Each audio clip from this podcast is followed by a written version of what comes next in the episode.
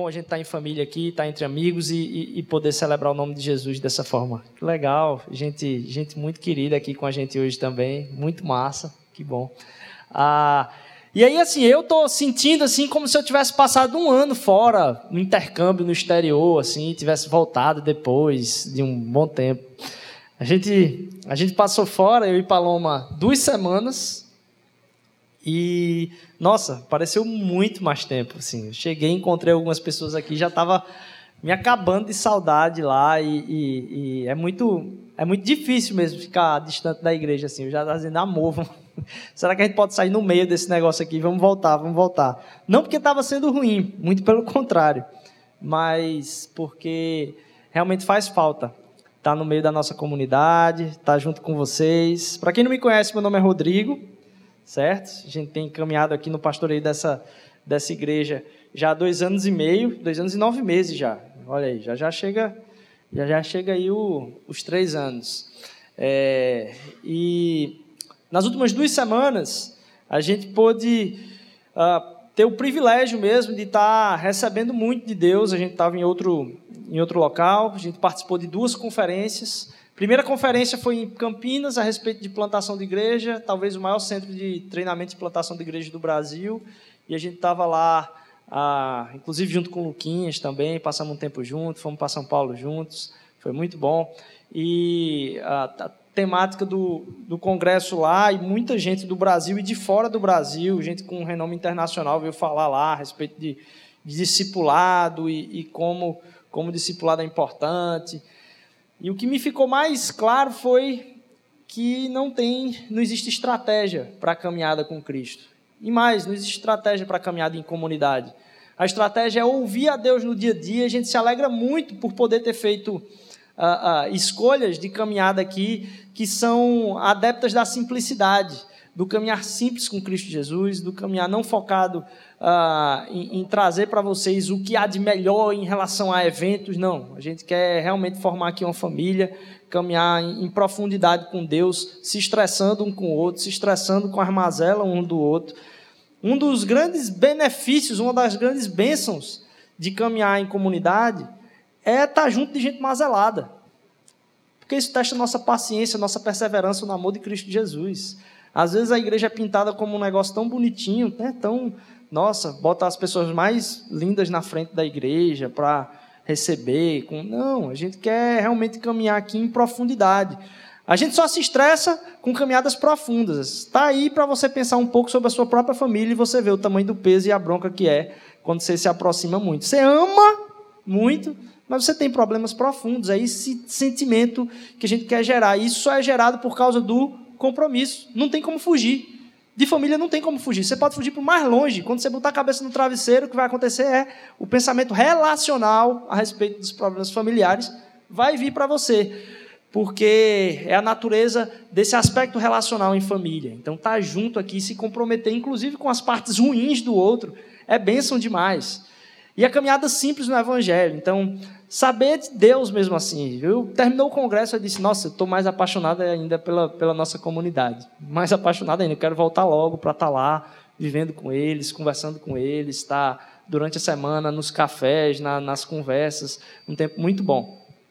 E é, na semana seguinte, a gente continuou lá em, em, em. Primeiro foi em Campinas, o segundo em São Paulo. A gente teve um convite de uma igreja a qual o pastor estava aqui conosco em outubro do ano passado, uma das igrejas talvez mais relevantes do país, que é a Igreja Batista Memorial em Alphaville, do pastor Sidney Costa. E eles convidaram a gente, eles estão fazendo um plano já no segundo ano de convidar 20 igrejas no Brasil para caminhar mais perto em treinamento ministerial, em como a coisa funciona, num aspecto já bem maior né, deles lá. E, e a gente ficou muito honrado Pernambucano, você sabe, né? Pernambucano tem muito pé atrás. Eu sei que não tem, tem algumas pessoas que não são pernambucanos aqui, mas se você já conheceu de perto um pernambucano, você sabe que ele não engole ideia fácil. As ideias de fora chegam aqui. Até hoje as sorveterias estão se tentando se degladiar aí para tirar a Free Sabor, que tem não sei quanto mil anos aqui, só tem a Free Sabor aí. Essa moda de sorvete gourmet, você vê, não chega, não chega. Para entrar, já tem décadas aqui o pessoal tentando colocar. E também quando tem uma ideia que é, pode não fazer sentido, porque é um povo apaixonado por café, é o pernambucano. Um calor triste e a gente tá aí é, amante do café no maior sol. Não, tá faltando aquele cafezinho, né? Você soa, o café pingando, mas a gente tá firme ali. Para mudar a ideia do pernambucano é difícil. Então, quando chegou essa ideia, a gente ficou muito, ó, a gente vai conhecer melhor, vamos chegar perto. E a respeito dessa parceria, né? O que é que eles querem com essa parceria? Mas não. Ao, ao chegar lá mesmo, é realmente de muita generosidade. Os caras são privilegiados por estarem num num dos lugares centrais de bolso do Brasil e Deus tem abençoado eles com muita, uh, muito, muita capacidade financeira. Eles têm abençoado muitas igrejas no Brasil. E ficou, fiquei espantado de ver alguém que tem quase como um império, é, e aí para dar testemunho da igreja mesmo, porque a igreja é muito grande, de usar disso não para aumentar o próprio nome, e de bem, bom grado mesmo, trazer gente para perto, Conhecemos pessoas de cidadezinhas que eles já tinham adotado no ano passado mais 30 igrejas no sul do país. E o sul do país, se você não, não sabe, é o lugar menos evangelizado do Brasil. Então, algumas cidades com 5 mil habitantes, é, menos de mil habitantes, ele adotando igrejinhas lá para dar todo um, um, um, suporte ministerial para as pessoas, no que elas precisarem e com liberdade. Sem... Então, foi muito legal ver isso. E o carinho. E, e mais, o quanto de vez em quando a gente se assustava, né? Poxa, a gente aqui é uma comunidade pequena tal. E aí as pessoas passavam no corredor e disseram, ah, dá mosaico? Ah, conheço, eu acompanho vocês, tal, já ouvi muito falar, escuto as pregações lá no podcast. E aí vai de novo aqui um, um tempo para o podcast. Se você não ouviu aí o, o, o podcast ainda, a gente tem ah, lá na internet as mensagens gravadas em todas as plataformas aí, tanto de celular como é, no seu PC, aí você pode escutar todas as pregações. Inclusive, eu vou dar uma dica especial aqui, que é ah, o quanto a gente foi. Deus falou ao nosso coração a respeito de hospitalidade. Nós ficamos em casas de muitas pessoas. E como Deus é fantástico de derramar o amor dele através de receber bem as pessoas. E a gente ficou mais feliz ainda, não porque a gente foi recebido em todas as casas que a gente ficou, com o amor de Cristo Jesus, da gente entender, poxa, esse evangelho é real mesmo, a gente pode estar do outro lado, sem conhecer as pessoas. Fiquei em casa, em quarto, com um bocado de troço assim, que eu disse, rapaz, se o cara fosse mal aqui, ele né, tem muita coisa exposta aqui. Que loucura é essa? Ele não me conhece e tal. E como o amor de Jesus ele é ousado, como a gente cantou aqui, o amor de Jesus é ousado, ele corre riscos. E a gente ficou muito impressionado com isso, e mais impressionado ainda de como a gente teve o testemunho da igreja receber bem. Nossa, é, eu não sabia, mas a igreja que ficou aqui deu uma oferta, só para cobrir os custos. Eles perguntaram. A IBC de Fortaleza e a IPNJ lá de Fortaleza ficaram aqui durante a conferência Oxigênio, acho que vocês já souberam disso, e eles tinham dado uma oferta, né, de, que a igreja mandou oferta só para cobrir custo. Eu disse, ah, aí não tem valor não, Isso a, gente tá, a gente é que está ofertando espaço para vocês. E é, quem tinha bancada era a igreja. Na saída deles, eles ficaram tão gratos pela hospitalidade, como Deus os acolheu aqui através da vida de vocês, através do empenho e sacrifício de vocês, que ah, na saída eles disseram: Ó, oh, quem tem dinheiro aí, vamos, vamos dar uma oferta para essa igreja aqui, porque a gente foi tão bem recebido.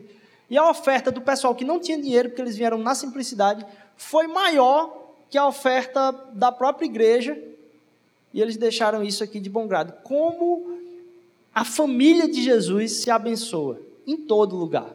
Em todo lugar. E como o coração generoso é fantástico. E aí, se você quiser, eu me lembrei muito do tempo que a gente andou estudando aqui sobre hospitalidade, que está lá no podcast também. Se você puder depois passar para alguém. Mas Deus falou demais durante esses, esses dias aí a respeito da natureza da nossa igreja, o carinho que a gente tem, o impacto que essa comunidade já tem em tantas pessoas por aí afora, mesmo é, no nosso comecinho aqui. A gente está engateando ainda e Deus já tem feito muitas coisas, muitas coisas mesmo. Fiquei muito empolgado com os sonhos de Jesus para Mosaico. Porque ele já tem feito muito, e a gente tem contado isso aqui, apesar de nós. Apesar das nossas deficiências, Jesus já tem feito bastante pela nossa, pela nossa comunidade. E a igreja uh, não precisa ter uma capacidade estrutural. A igreja precisa ter pessoas dispostas a darem pequenas coisas com muito amor, como a gente tem falado. Não são grandes coisas, mas pequenas coisas com muito amor. E para completar, eu queria estar ontem aqui no, no sábado, e aí né, eu tive a, a graça de poder celebrar seis anos de casado com Paloma. Esse final de semana.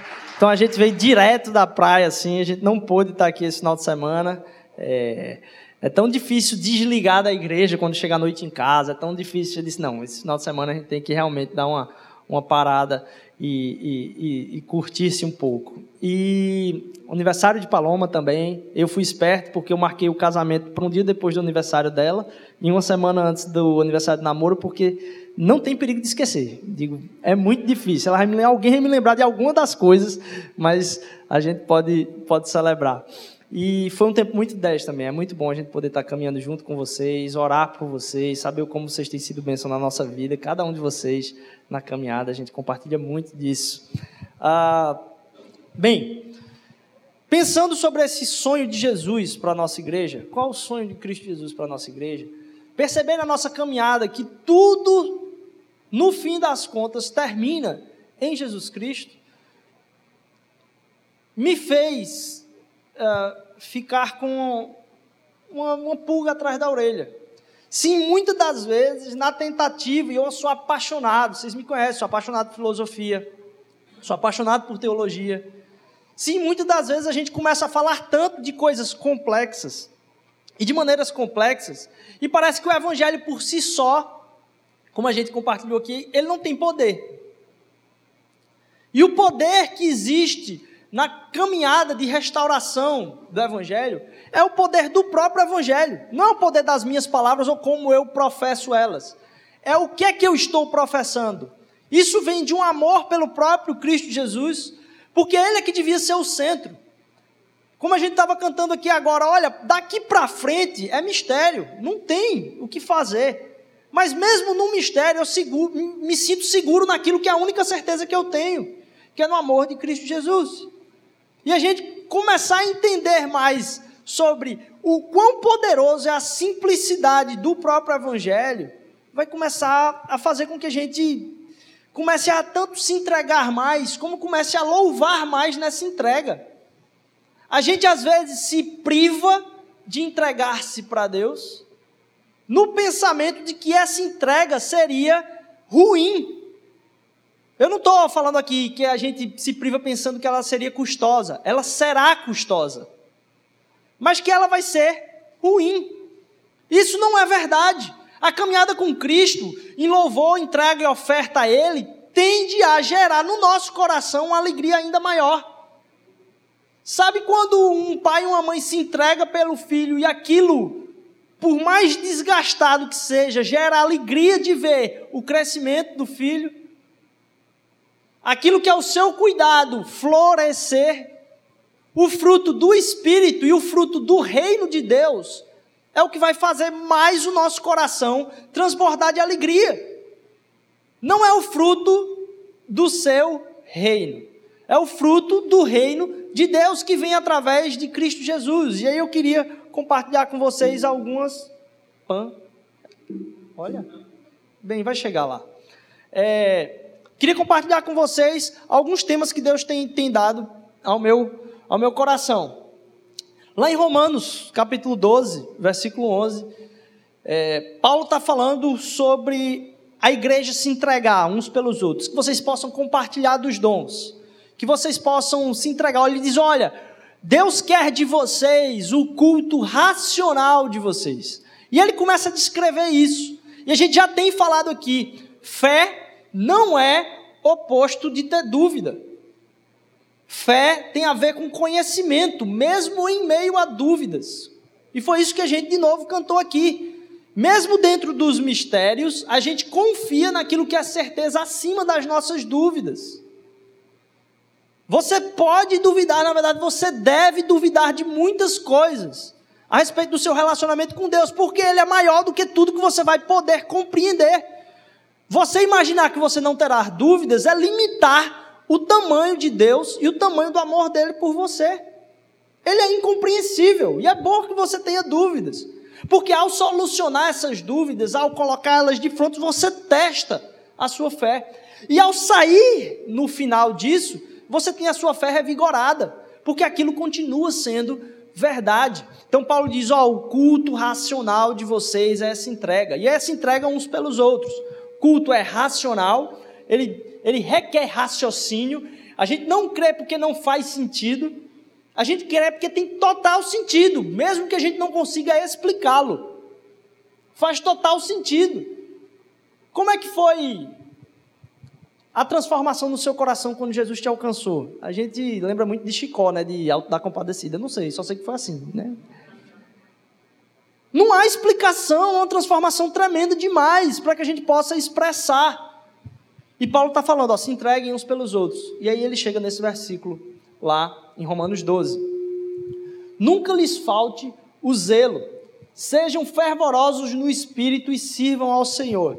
Nunca falte a vocês o cuidado por esse empenho em, em manter o corpo de Cristo, mas mais, sirvam no espírito de exultação, em fervor, em alegria. Sirvam ao Senhor em alegria.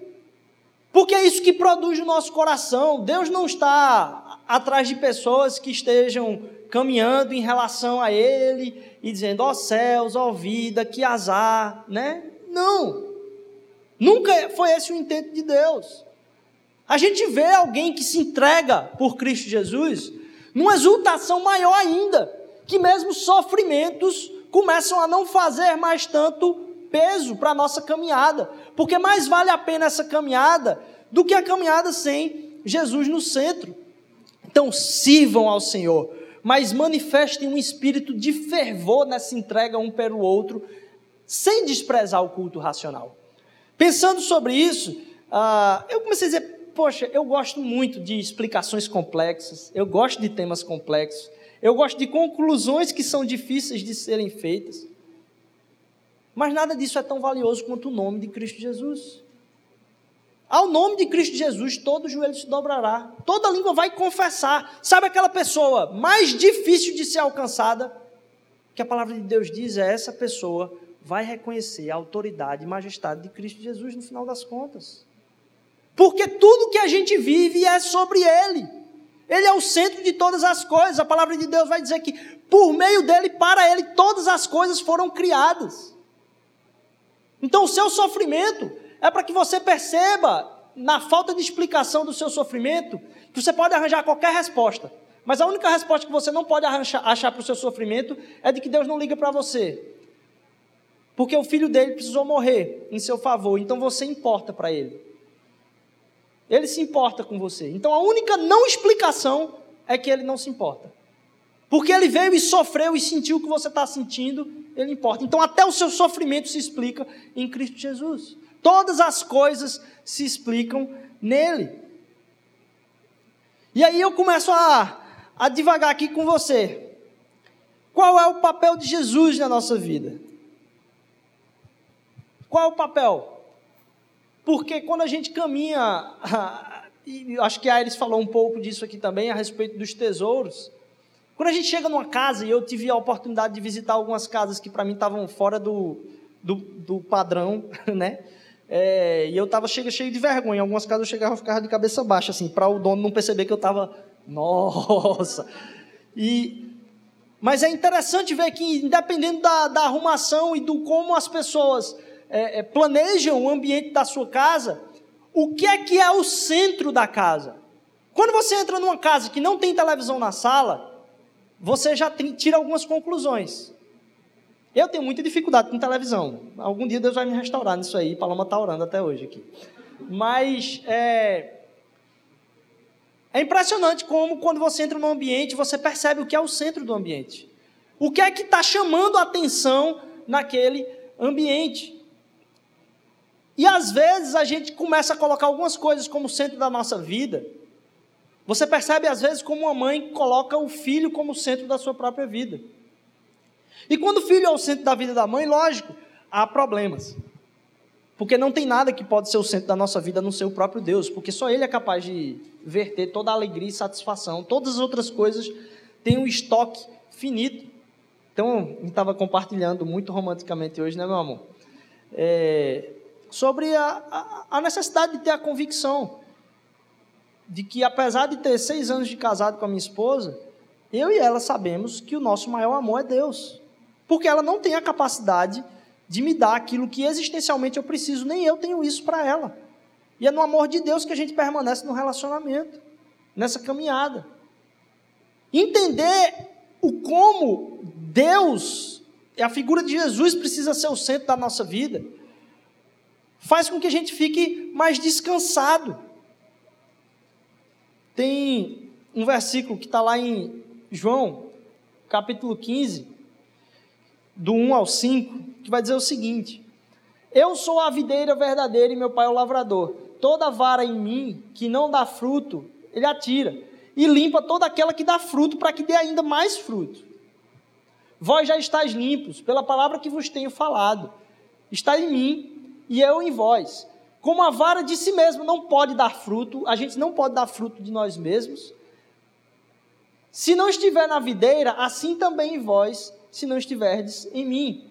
Eu sou a videira e vós as varas. Quem está em mim e eu nele, esse dará muito fruto, porque sem mim nada podeis fazer. E eu estava ouvindo esses dias uma das frases mais marcantes.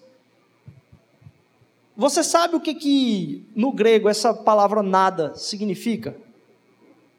Nada. O que é nada? O que é que fora de Cristo Jesus, essa palavra, ela representa? Como na nossa vida, que área da nossa vida, sem Cristo Jesus, pode dar fruto? Qual o fruto que você está esperando de alguma área da sua vida que não tem Jesus nessa área? E que Jesus não é o centro dessa área? O que é que a gente pode fazer fora de Cristo Jesus? Nada. Nada, nada, nada. Não tem nada que possamos ter alegria plena se não for perpetuado pelo amor de Cristo Jesus e olhando para Ele. Porque se a gente pegar o coração, e aí como Aris falou aqui, os lugares, né? Se a gente pegar os nossos lugares, se a gente pegar a nossa própria vida, será que Jesus Cristo está lá na dispensa? Ou ele é o centro? Será que a religião e a caminhada no evangelho para você dizer, não, eu sou cristão, ah, não praticante. Será que a, a nossa caminhada com o Deus feito homem, que morreu por amor a mim e a você, independente do que eu fiz, ele morreu pelo amor dele, não foi pelo amor de você. Porque tem gente que acha que o evangelho é assim, né? Ah, Jesus morreu por aqueles que o amavam. Não. Deus morreu por mim e por você quando ainda não tínhamos nada, éramos inimigos dele. Ainda inimigos, Deus morreu por mim e por você. Deus não morreu por, pelo amor que você tem por ele. Ele morreu por causa do amor que ele tem por você, quando você ainda era inimigo dele. Nada podeis fazer, nada podeis fazer. E eu estava meditando sobre o texto que está lá em Josué, capítulo 24, versículo 15. E esse texto sobre Jesus fazer parte do centro, eu comecei a perceber que muitas vezes a gente considera que o tempo atual é mais difícil de se viver o evangelho do que em outro tempo. Eu não estou vendo ninguém aqui na, no canal, nem na beira-mar, no poste assim, pegando fogo, um cristão. Aí você viu algum amigo seu que é de alguma igreja pegando fogo assim, com óleo assim queimado num poste aqui. Eu não vi. E a gente começa a dizer que viver o evangelho hoje é mais difícil que em outra, é, é, outras épocas, e a gente sabe que isso aconteceu. E acontece hoje em alguns outros lugares do mundo. E a gente fica reverberando essa frase: ah, hoje é mais difícil viver o evangelho. Não vai haver momento mais difícil de viver o evangelho, porque o evangelho requer tudo de mim, independentemente de qual época for. O evangelho sempre requereu o centro da nossa vida ser Jesus. Se Jesus tem um papel secundário, se existe alguma outra coisa que é o centro da minha e da sua vida, isso não é o evangelho. Isso é um adereço religioso que você usa. Não tem nada que eu possa fazer que vai justificar dizer assim: "Ah, eu sou de Cristo Jesus". Não, eu, quando eu entendo profundamente que o que ele fez por mim me colocou na situação de ser tratado como amigo dele, não servo, é que eu começo a me entregar mais e mais. E aí, eu falei isso porque em Josué, o pessoal conquistou as terras, Josué foi, foi quem veio depois de Moisés, e Josué teve a responsabilidade de guiar o povo de Deus. E aí eles conquistaram as terras para depois de Jericó, onde veio se instalar depois todo o povo judeu, e até hoje continua essa, essa bronca lá no Oriente Médio. Uh, mas após conquistar a terra, você já viajou, foi para algum lugar que era muito diferente do seu? Falava talvez uma outra língua, ou que tinha uma cultura muito diferente, talvez até mesmo aqui no Brasil. Você percebe que você está em terra estranha, ali não é você que manda, não são seus costumes que mandam, não é a sua cultura que manda. Você não pode acordar do jeito que você quer, você não pode falar do jeito que você quer. Você provavelmente já levou muito fora por causa disso. Tem gente que não gosta de fora, né? Sai, traumatizado. Eu adoro foras, gosto, me faz me sentir, né? Perseguidor de tentar mudar mais um pouquinho. É, mas é impressionante. Paloma, eu me lembro que uma vez a gente foi é, para Portugal e, e, eu ficava brincando de falar português de Portugal, né, Paloma? Sai daí, Rodrigo, que negócio idiota esse negócio, é ridículo tu falando desse jeito. Mas eu gostava de levar as rebordosas para entender como é que era o lugar, porque era um lugar diferente. É um lugar muito diferente. Por mais que fale a mesma língua. E aí eu começo a pensar sobre como é que a gente analisa a dificuldade de estar em terra estranha. Porque esse povo conquistou terras estranhas. Eles conquistaram as terras, mas ali vivia o povo que adorava outros deuses. Ali vivia o povo que tinha suas próprias festas, que tinha suas próprias, suas próprias comemorações, suas, seus próprios bacanais, seus próprios pecados. E o povo de Israel já era um povo que tinha por nome à frente Deus, mas que durante esse tempo todo desconfiou de Deus várias vezes. E atrasou a entrada na terra prometida justamente por causa dessa falta de fé. E agora eles estavam num lugar completamente diferente, uma cultura diferente, com tudo acontecendo lá. Eles não chegaram num lugar deserto e disseram: Eita, que legal, aqui a gente vai ficar. Não. Eles chegaram em terra estranha e agora a terra era deles, mas de um povo que continuava diferente daquilo que eles praticavam. Josué termina então de distribuir todas as terras, e aí no final do livro ele fala isso aqui. Porém, se vos parece mal aos vossos olhos servir ao Senhor, escolhei hoje a quem sirvais. Se aos deuses a quem serviram vossos pais, que estavam além do rio, ou aos deuses dos, dos amorreus, em, terra cuja, em cuja terra habitais. Porém, eu e minha casa serviremos ao Senhor. E eu acho que esse é um desafio para a gente hoje. Da gente pegar e dizer, ó, eu não sei a quem vocês vão servir. Eu não sei quem vai ser o centro da vida de vocês. Mas eu preciso tomar uma decisão. Quem é que vai ser o centro da minha vida? Eu preciso fazer isso. Porque a minha vida depende disso. Não é algo que vai ser uma decisão que vai não vai fazer diferença na sua vida. Tem como mudar o curso da sua vida por completo. Eles viviam numa cultura pagã, numa cultura diferente, em culturas diferentes, dia, dias, o dia a dia é diferente. A cultura dita o nosso dia a dia. E aí a gente começa a se perguntar, talvez, ao redor de quê?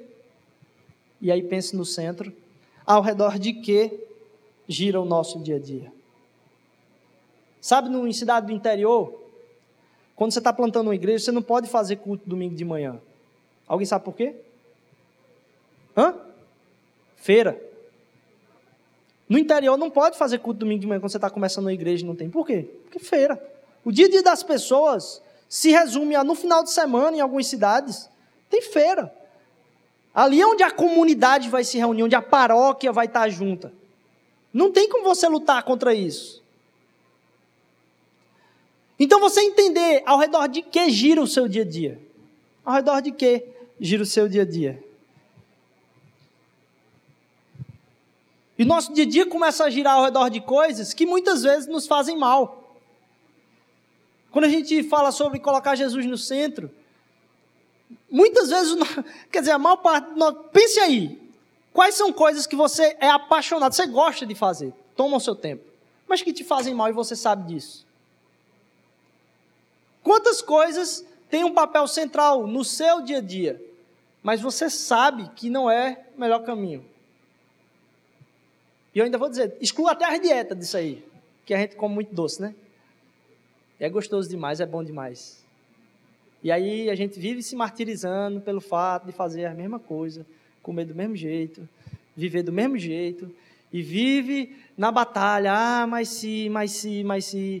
E aí quando vem paixões que são, eu vou usar esse termo aqui, tá? Paixões que são destruidoras. Em um mundo que clama por experiência apaixonada, existem paixões que são destruidoras. Porque o que salvam as paixões não são os sentimentos, mas são os compromissos. Existem pessoas que acreditam que só, só dá para caminhar juntos se se sentirem apaixonadas o tempo todo. No dia que o outro der vontade de a gente esgoelar um ao outro, a gente acabou ali. Mas são convicções e perguntas. Porque Deus pede para a gente fazer coisas absurdas. Mas quando Ele é o centro, Ele é que vai dar o tom. A nossa caminhada não importa, nossa caminhada não importa fazer coisas certas. Para Cristo Jesus é se ele foi o centro das coisas a qual tomamos a decisão. Foram as pessoas que tomaram decisões certas que mataram o próprio Jesus. Elas eram muito religiosas e Cristo Jesus fugia do padrão. Mas Cristo não está interessado nas coisas certas. Mas a partir de que relacionamento essas decisões foram tomadas? Quais são essas paixões que são destruidoras e que estão hoje no centro da minha e da sua vida? Que a gente precisa deixar de lado. Como a gente falou, a nossa fé, ela é racional, como estava lá em Josué capítulo 20, ou oh, em Romanos capítulo 12, versículo 11. Mas acima da nossa fé ser racional, Acima de tudo, ela é relacional. A nossa fé parte de um relacionamento profundo e íntimo com Deus, com Cristo Jesus. Como a gente distingue nossos posicionamentos e a nossa vida, é o como a gente acha precioso Cristo Jesus naqueles assuntos.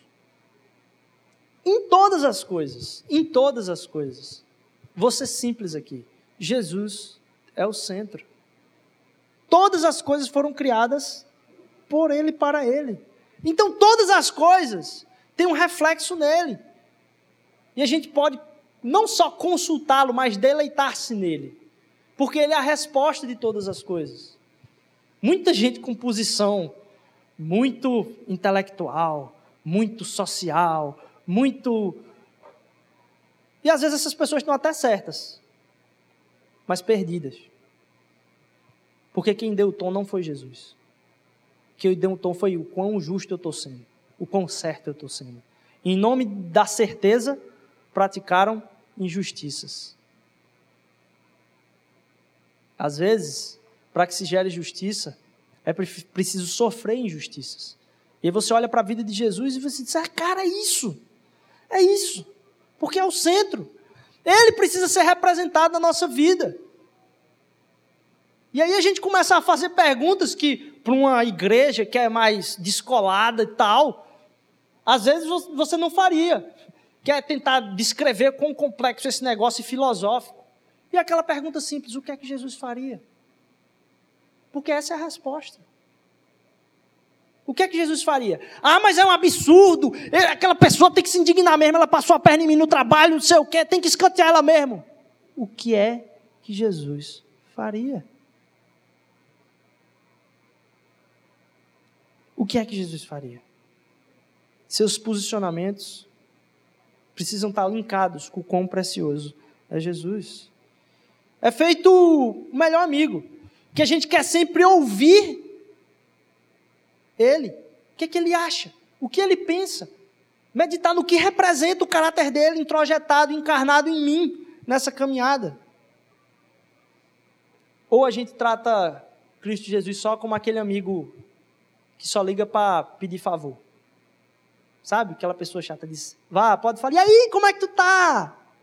Dá uns 30 segundos, né? Você espera a pessoa terminar todo o negócio que você já sabe que ela vai pedir. Aí ela entra e diz: Ah, eu pedi, será que a gente trata Jesus como esse amigo? E caminhando para a nossa conclusão aqui, se Cristo Jesus é o centro, a gente diz, poxa, toda entrega é, é válida. Vamos lá então meditar um pouco nisso. O que é que Jesus quer de você? Você já se fez essa pergunta? Jesus, o que é que o Senhor quer de mim? Deixa eu dizer já de antemão. Você precisa meditar primeiro em quem é Jesus para você. Existe a pergunta: o que é que Jesus quer de você? Mas quem é Jesus para você? É algo para você dizer: ó, oh, eu frequento aquela igreja. Ó, oh, essa frase nem existe, né? Porque a gente é igreja, a gente não frequenta igreja, a gente se reúne como igreja. E a gente ainda acaba caindo nesse erro de dizer, ah, eu frequento aquela igreja. Jesus é esse motivo aí para você dizer, eu frequento aquela igreja. Quando na verdade nós somos igreja. A gente se reúne como igreja. Isso aqui é um prédio. A gente já está pensando um bocado de coisa para fazer aqui que. Todo, é, eu acho o máximo que todo mundo que entra aqui diz, eita, nem parece uma igreja. É porque não é mesmo. A igreja se reúne aqui no domingo. E por causa disso, esse espaço aqui se torna espiritual. Mas porque o corpo de Cristo está reunido aqui. O que Jesus quer de você? Então a gente passa para quem é Jesus para você. Primeiro, ele não precisa de você.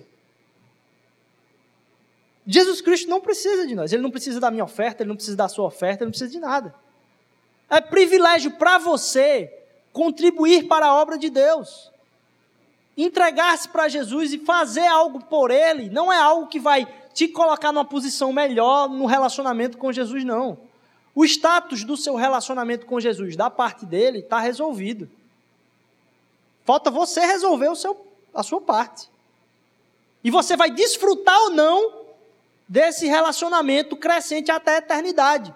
Ou você vai se distanciar desse relacionamento até a eternidade, vai sofrer, porque tudo que temos na nossa vida é Cristo Jesus. E a ausência total de Jesus, você pode colocar um nome na ausência total de Jesus. O nome disso é inferno. Ou você vai crescer num relacionamento com Ele, mas da parte dele está resolvido. No Evangelho, a gente costuma falar da graça, né? Então, primeiro, a gente precisa entender: a gente não pode dar nada por Ele. Ele que fez tudo por nós.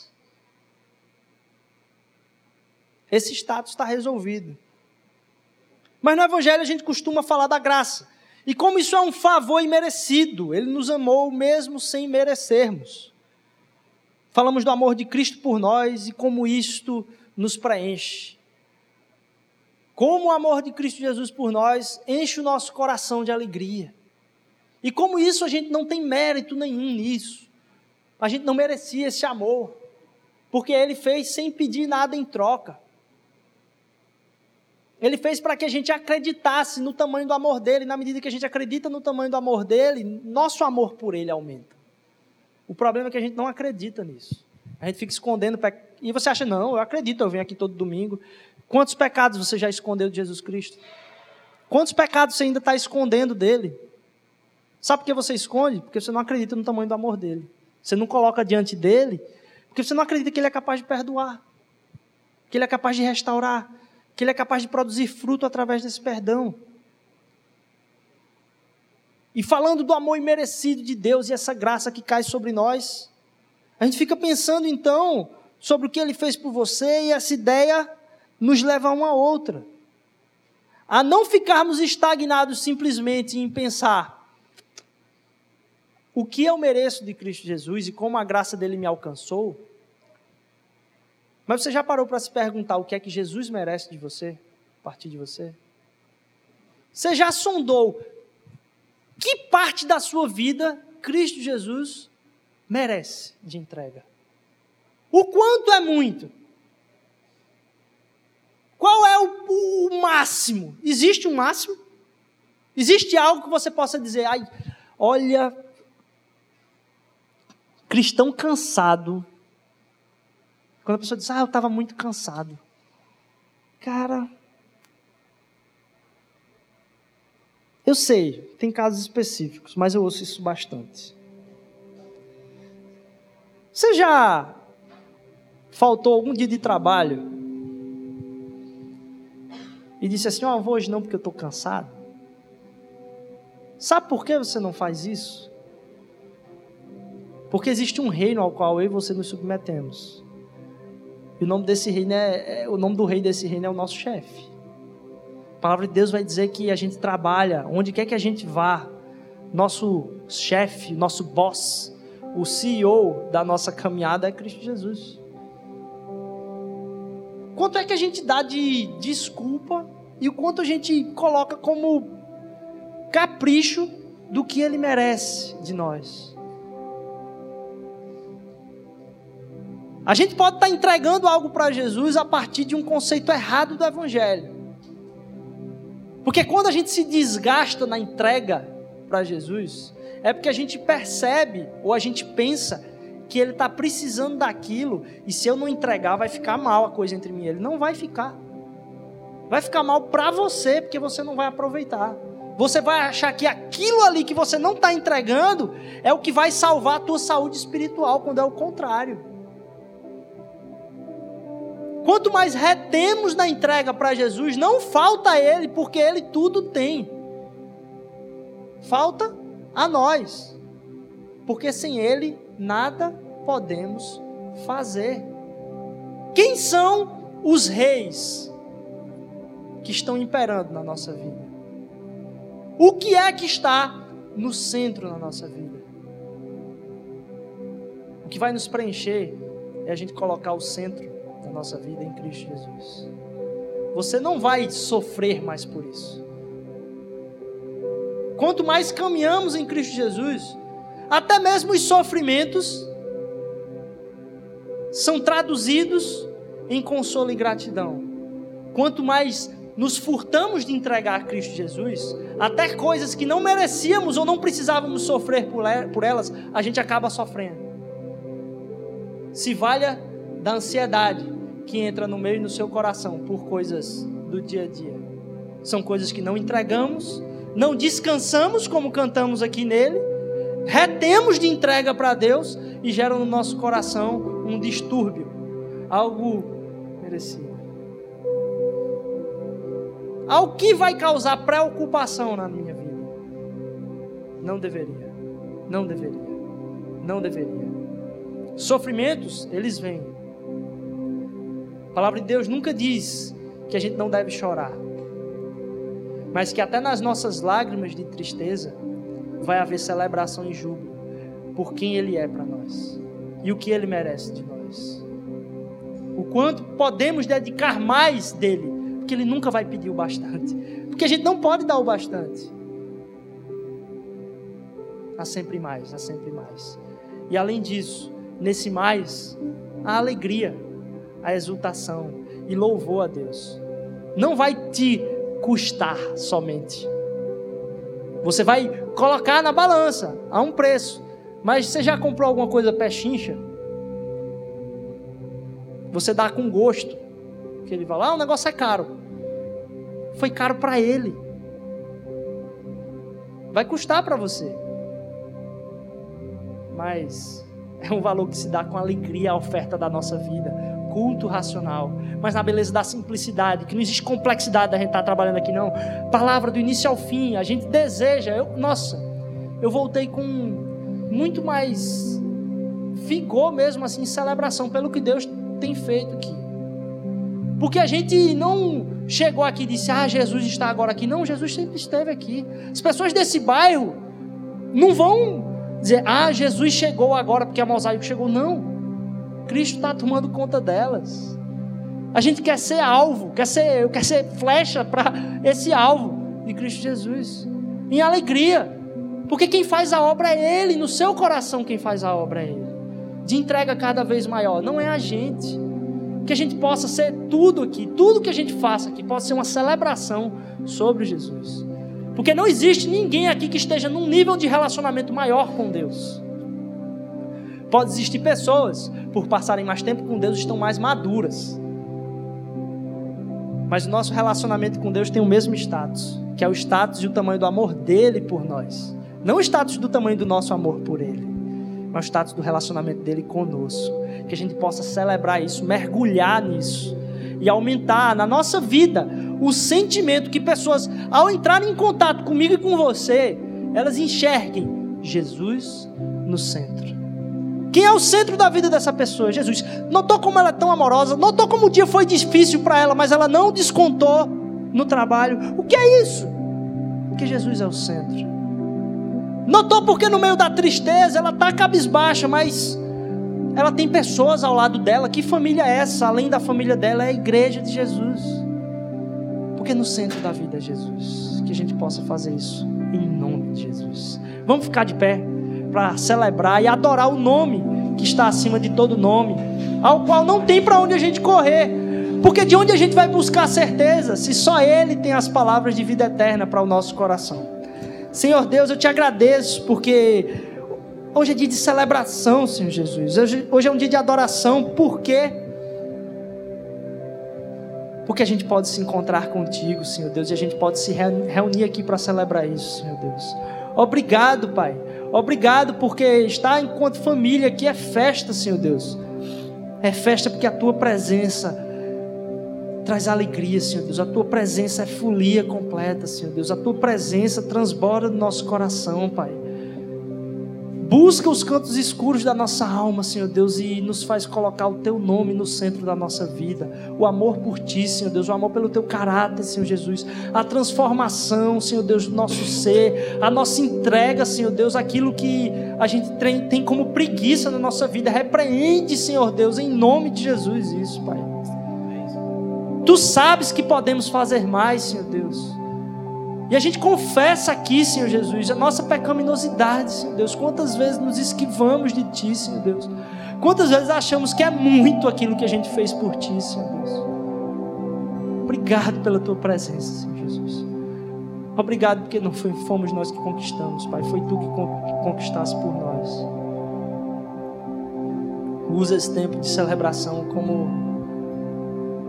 alegria mesmo, Senhor Jesus. Eu queria fazer uma pausa aqui.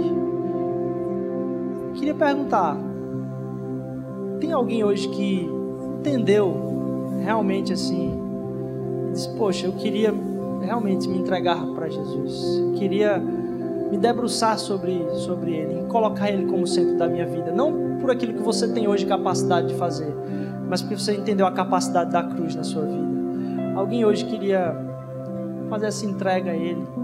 Se você durante um, um certo tempo tem, tem estado ausente da caminhada com Deus e tem, tem tido um tempo de, você sabe, dizer: Poxa, Deus, eu podia estar tá colocando mais o Teu nome no centro da minha vida.